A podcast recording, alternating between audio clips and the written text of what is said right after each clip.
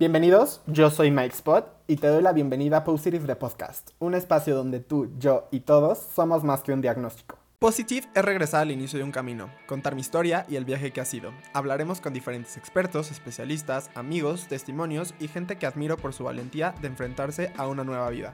Juntos podremos caminar, aprender y darnos cuenta que la vida no se acaba, sino es un nuevo comienzo.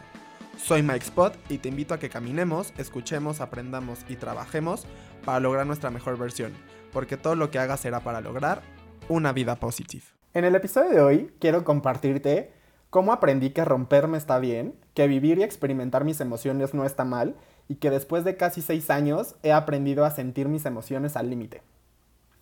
Bueno, pues justo, o sea, como se los comenté en el episodio pasado, la verdad es que ha sido un proceso en el cual he aprendido, en el cual he conocido un poco eh, más en el sentido de cómo son mis emociones, cómo las he experimentado en todas sus, eh, pues sí, sus facetas.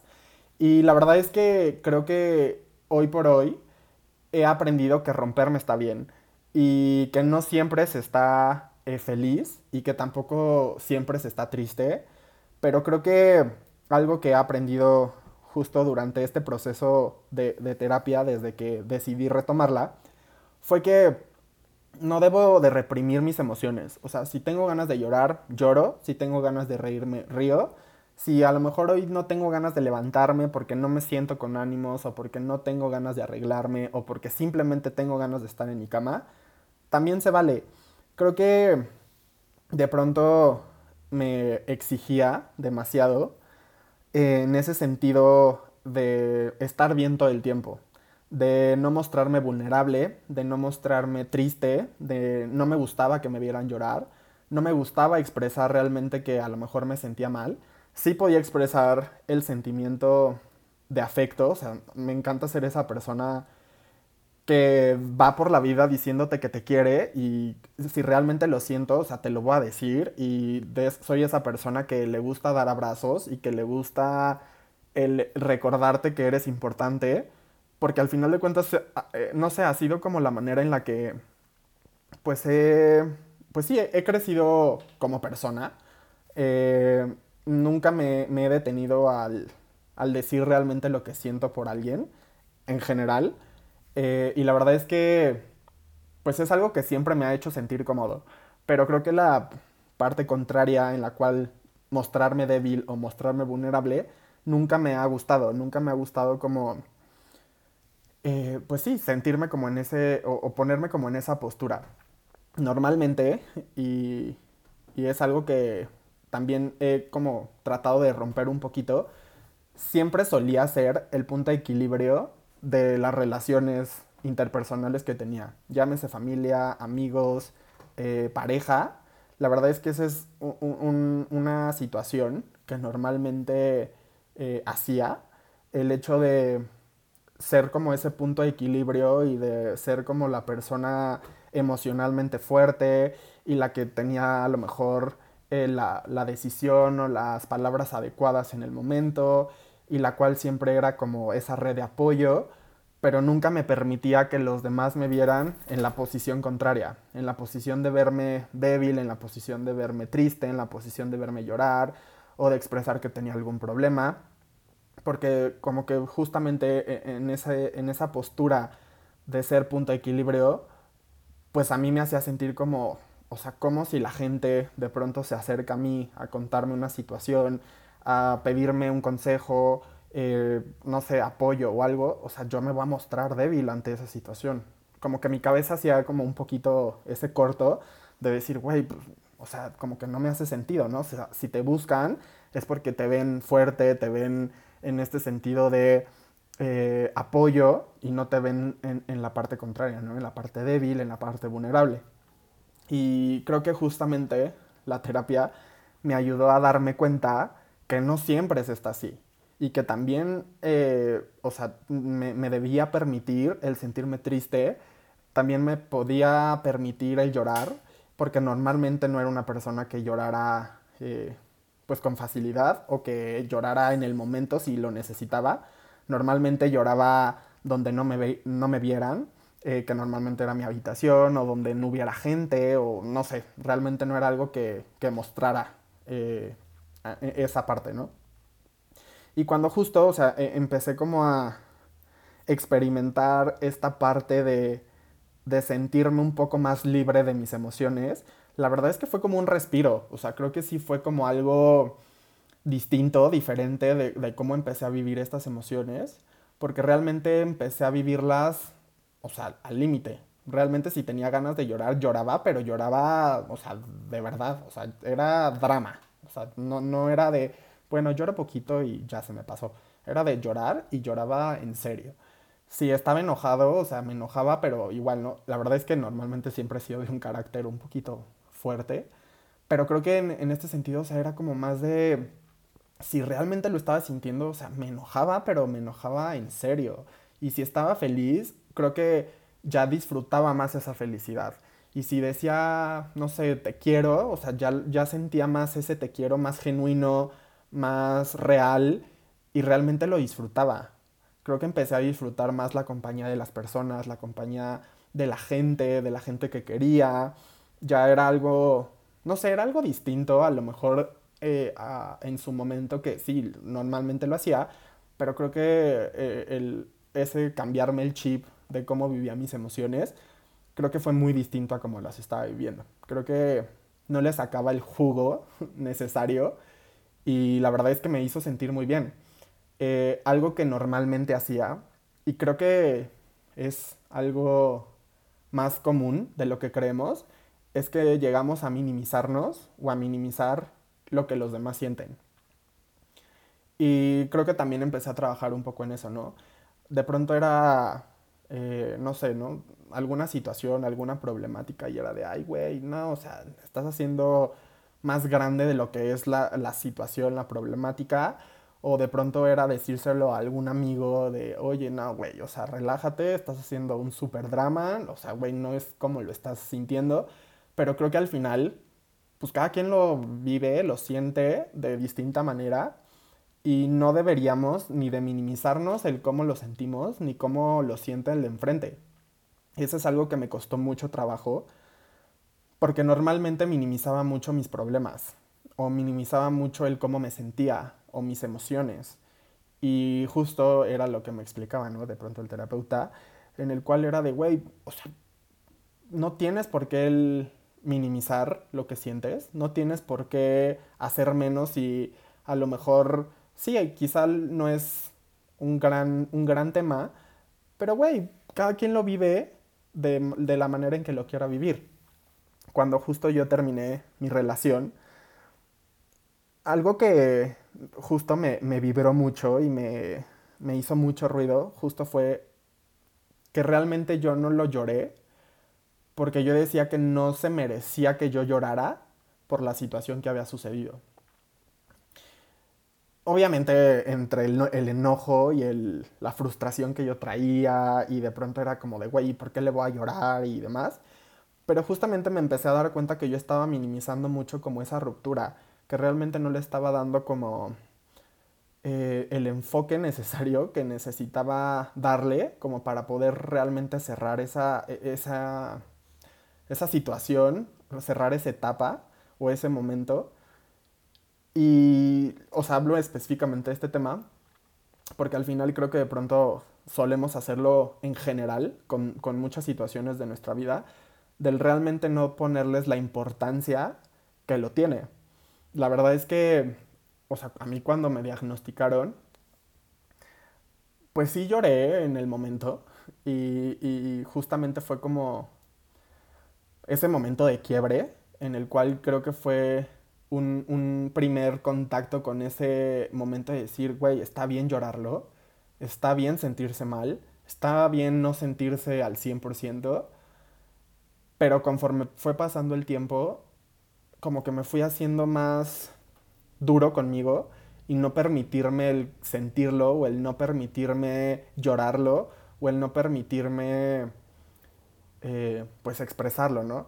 Hace eh, eh, algún tiempo justo estaba haciendo como un recuento de ese momento y yo en, ese inter estaba como saliendo con, con una persona Y la verdad es que yo me sentía como tan vulnerable en el momento que literal lo alejé de mi vida. O sea, dije así de, güey, no puedo, o sea, estoy en esta situación, no quiero que me veas mal, no quiero que me veas este, así, no quiero que pases tú por esto porque, güey, no te lo mereces.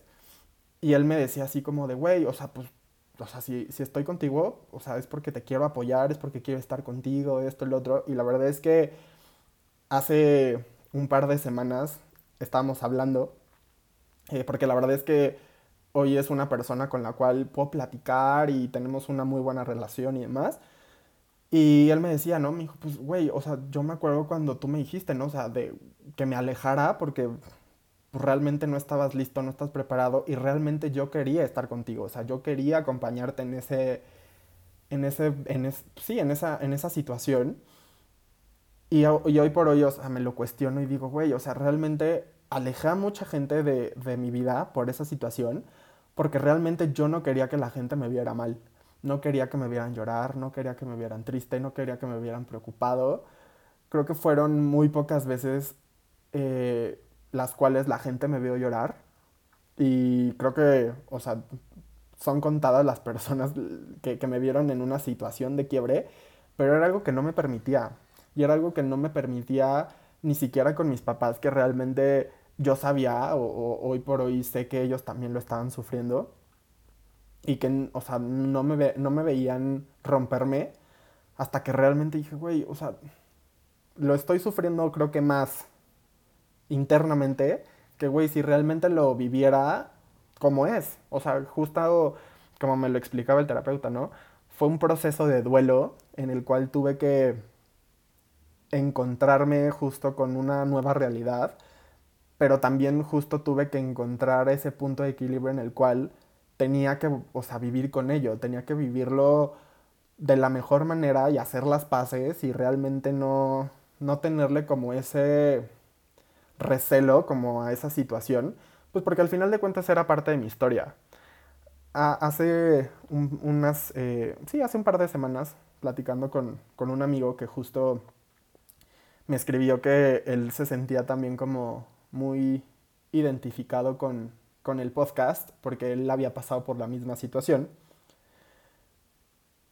La verdad es que estuvimos platicando un, buen rato y él me decía algo que me hizo como mucho sentido y que hoy por hoy me hace realmente darme cuenta que, que sí, o sea, eh, en ese sentido él tenía razón, que en su momento fue una situación muy dolorosa y que lo hizo sentir en una situación como muy vulnerable, pero que hoy por hoy estaba muy tranquilo con, con ello y que al final de cuentas ya lo hacía parte de su historia.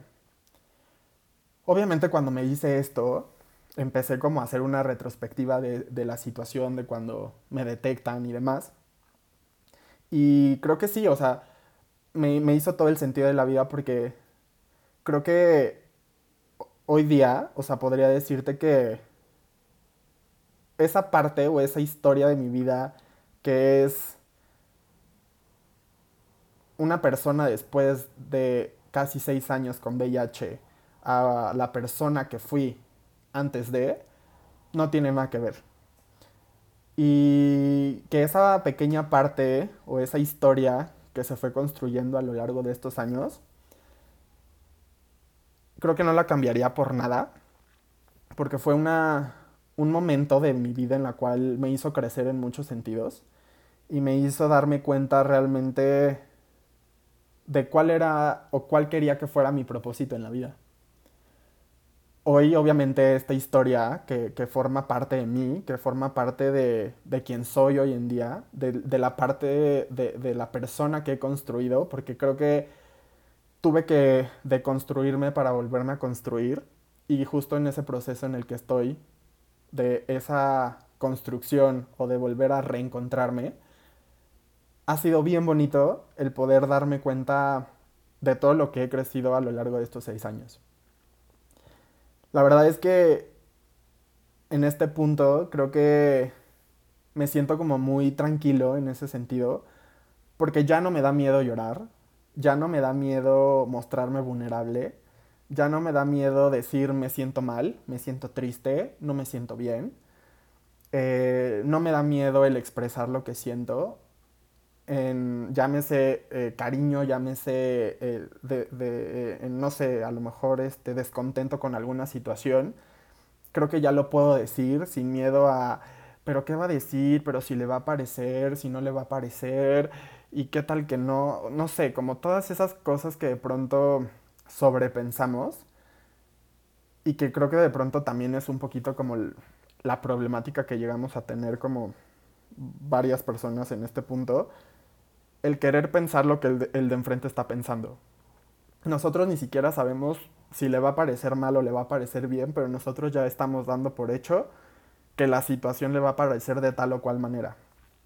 Y creo que eso he aprendido y, al día de hoy no les voy a decir, me cuesta todavía mucho trabajo porque si bien es cierto, normalmente era una persona que mostraba lo que, lo que sentía en cuestión positivo, pero le daba mucho miedo el decir, eh, no sé, no me parece, no me gusta, no me siento cómodo. Mm, era como, me la pensaba demasiado para poder decir algo no, por llamarlo negativo, pero algo que no me pareciera, era como muy complicado hacerlo.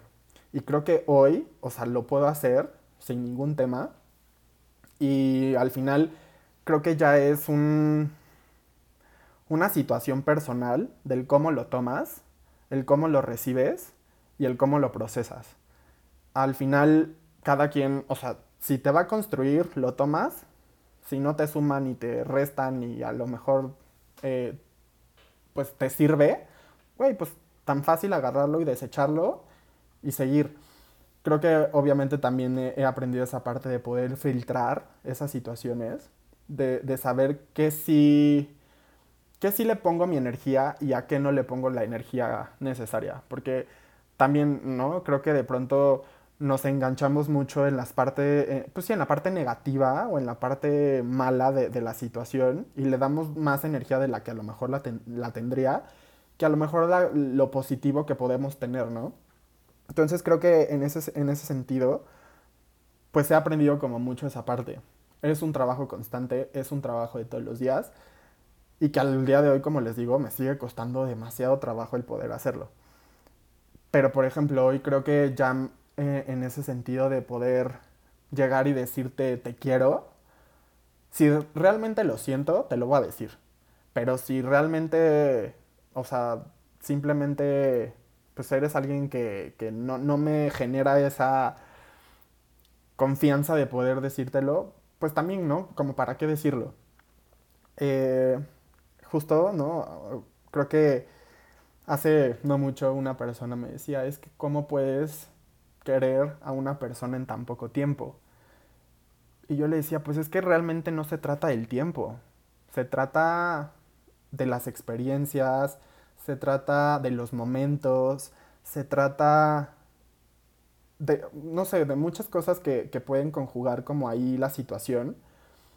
Y hoy por hoy, o sea, creo que también e, esa situación, o sea, de, de tener que ponerle un tiempo a las cosas y tenerle que chin, es que qué tal que le digo te quiero, no sé, pongamos el escenario de una pareja y tengo un mes de conocerte. Güey, a lo mejor no sabemos qué ha pasado en ese mes o las experiencias que han vivido en ese mes, que a lo mejor pudo haber despertado esa emoción de un te quiero, un abrazo, un, eh, no sé, un eres importante y no tiene nada que ver en la cuestión de cuánto tiempo pasó de que se conocieran viceversa, ¿no? O sea, mucha gente es criticada de, ah, ya acaba de terminar con el novio y ya está saliendo con alguien.